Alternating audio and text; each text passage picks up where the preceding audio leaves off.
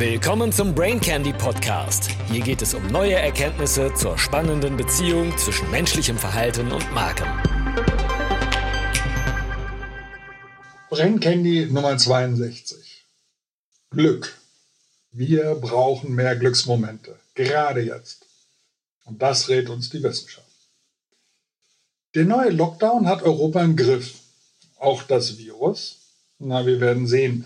Die einzig gute Nachricht ist, dass es uns dieses Mal leichter fallen wird. Ganz einfach, weil wir schon einmal trainieren durften und uns neue Fähigkeiten angeeignet haben.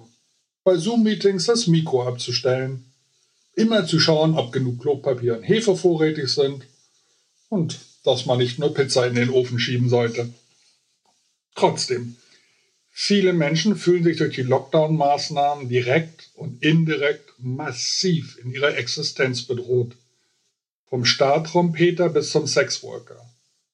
Hotelier oder Zimmerfee, beide ohne Perspektive. Mancher hat die sichere Seite der Berufslotterie erwischt, wie zum Beispiel der öffentliche Dienst. Der hat sich aus der gebeutelten Staatskasse zusätzlich eine Gehaltserhöhung genehmigt. Also ich staune. Aber auch in objektiv sicherer Position kann man sich große Sorgen über die eigene Gesundheit und die der Lieben machen. Ein Zustand, den wohl kaum einer bis zu Beginn des befreienden Frühlings ohne tatsächlichen psychischen oder physischen Schaden aushalten dürfte. Angst, Depression, Alkohol, Tabletten, Drogen, häusliche Gewalt. Die Neurowissenschaften können helfen, sehen glücklich sein wie ein Muskel, den man trainieren sollte. Ein Teil unseres Glücksempfindens ist genetisch geprägt, aber wir haben eine große Wirkspanne, bei der wir uns selber aktiv helfen können. Es ist übrigens zuallererst hilfreich, sich bewusst zu machen, dass die Stärke unserer negativen Gefühle kein Beweis für die Eintrittswahrscheinlichkeit der Bedrohung ist. Unser Gehirn ist nämlich ein Überlebensorgan und konzentriert sich mit aller Kraft darauf, uns vor realen oder eingebildeten Gefahren zu schützen. Deshalb bewerten wir mögliche Gefahren etwa fünffach intensiver als die Glückserlebnisse im Alltag.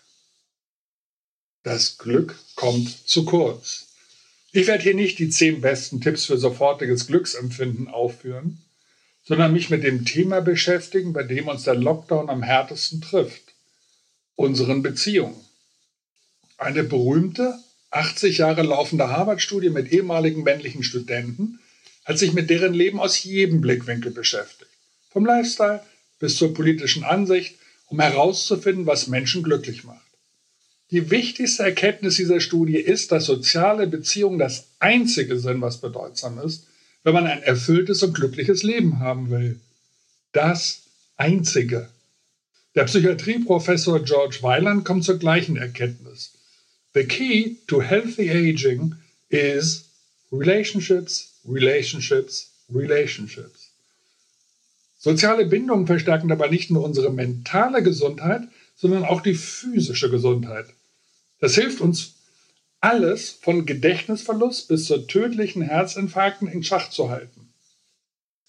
Gerade im Lockdown gilt deshalb, pflegen Sie Ihre engsten Verbindungen und lassen Sie die toxischen auslaufen arbeiten Sie an wenigen Bindungen jeden Tag.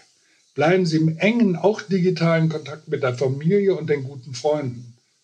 Und wie es ein Autor so schön amerikanisch ausdrückte, zu wissen, dass es Menschen gibt, die sich um einen kümmern, einen lieben, lassen dich mit einem leichteren Herzen schlafen.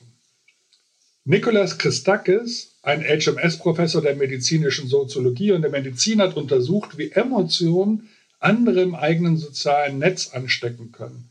Und er hat gelernt, dass Glücklichsein ein kollektives Phänomen ist. Wenn man also eine glückliche Freundin hat, die einen Kilometer entfernt lebt, erhöht das die Wahrscheinlichkeit, dass man selbst glücklich ist. Glücklichsein ist nicht ein einzelner großer Event, sondern das Ansammeln von kleinen, aufbauenden Schritten, wie echte Dankbarkeit zu fühlen und anderen zu helfen. Statt uns zu fragen, wie wir glücklicher werden können, sollten wir uns fragen, wie wir um uns herum das Glücklichsein steigern können. Ein schönes Konzept dabei ist es, Random Acts of Kindness bewusst auszuführen. Klingt besser als zufällige Akte der Güte, oder? Also den Kollegen spontan loben, für die Nachbarin einkaufen, dem älteren Herrn seine Baumarktbeute ins Auto wuchten oder übernehmen Sie doch mal die Bezahlung des Einkaufs, wenn vor Ihnen an der Kasse jemand erkennbar am Existenzrand leben muss. Emotion pur. Das Führen von Dankbarkeitstagebüchern zieht überraschend wirksam unsere Aufmerksamkeit weg von der Bedrohung hin zum Positiven im Hier und Jetzt. Und hier gibt es neue Erkenntnisse. Bisher galt, dass man täglich drei Dinge, für die man dankbar ist, aufschreiben soll. Das ist ganz schön schwer, ohne sich häufig zu wiederholen. Es ist wohl sinnvoller, das ein bis zweimal die Woche zu machen. Es ist besser, eine bestimmte Sache festzuhalten, sie wirklich tief nachzufühlen, als schnell eine Liste abzuhaken. Fokussieren Sie sich auf einen Menschen, dem Sie dankbar sind. Das ist intensiver als Ihre Freude an den neuen Schuhen und fokussieren Sie Situationen, die Sie zumindest ein wenig überrascht haben. Das macht das Gefühl der Dankbarkeit intensiver. Auch unter der dunklen Corona-Wolke kann man eine Wärmelampe einschalten. Vielleicht probieren Sie diesen Winter das Gratitude Journal aus. Mittwochs und Sonntags vielleicht. Und noch ein Tipp. Die dunkle Wolke wird viel kleiner, wenn man seine Aufmerksamkeit den Medien und Politikern entreißt. Es gibt einfach zu viel Fake News und Medien und Politiker wissen, dass wir auf schlechte Nachrichten mit mehr Aufmerksamkeit reagieren. Nicht wahr, Herr Lauterbach? Unsere Beunruhigung bekommt das nicht. Brechen Sie die Nachrichtenwelle und ersparen Sie sich die negativen Erlebnisse. Ignorieren Sie den ARD-Brennpunkt und die Talkshows. Etwas bahnbrechend Wichtiges werden Sie trotzdem mitbekommen. Eine Studie aus China hat übrigens gezeigt, dass, wenn Menschen glauben, dass sie mehr über das Virus wissen als andere, sie sehr viel mehr Glück in der Pandemie empfinden können. Denn dieses gefühlte Wissen gibt wiederum das Gefühl, dass man Kontrolle über sein Leben hat. Also schön, dass Sie bis hierher gekommen sind. Deshalb noch ein spannender Tipp. Wenn wir schlecht drauf sind, machen wir gerne einfache Sachen. Relaxen, sehen fern, checken Social Media. Aber eigentlich braucht es ein bisschen Anstrengung für Dinge, die uns erfüllen und uns Glücksgefühle bescheren, so wie zum Beispiel das Dankbarkeitstagebuch. Nutzen Sie die Lockdown-Zeit für neue Erfahrungen wie Sprache lernen, zum Beispiel Duolingo, Kochen lernen, etwa bei Polettos Kochschule oder Pflanzen beim Waldspaziergang bestimmen mit PlantNet. Und schauen Sie diese Serie.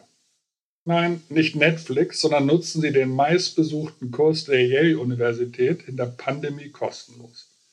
Professorin Laurie Santos lehrte den Kurs Psychology and the Good Life erstmals im Frühling 2018 als Reaktion auf bedenkliche Höhen bei Studentendepressionen, Angst und Stress. Es wurde der populärste Kurs der Uni und bekam internationalen Ruhm.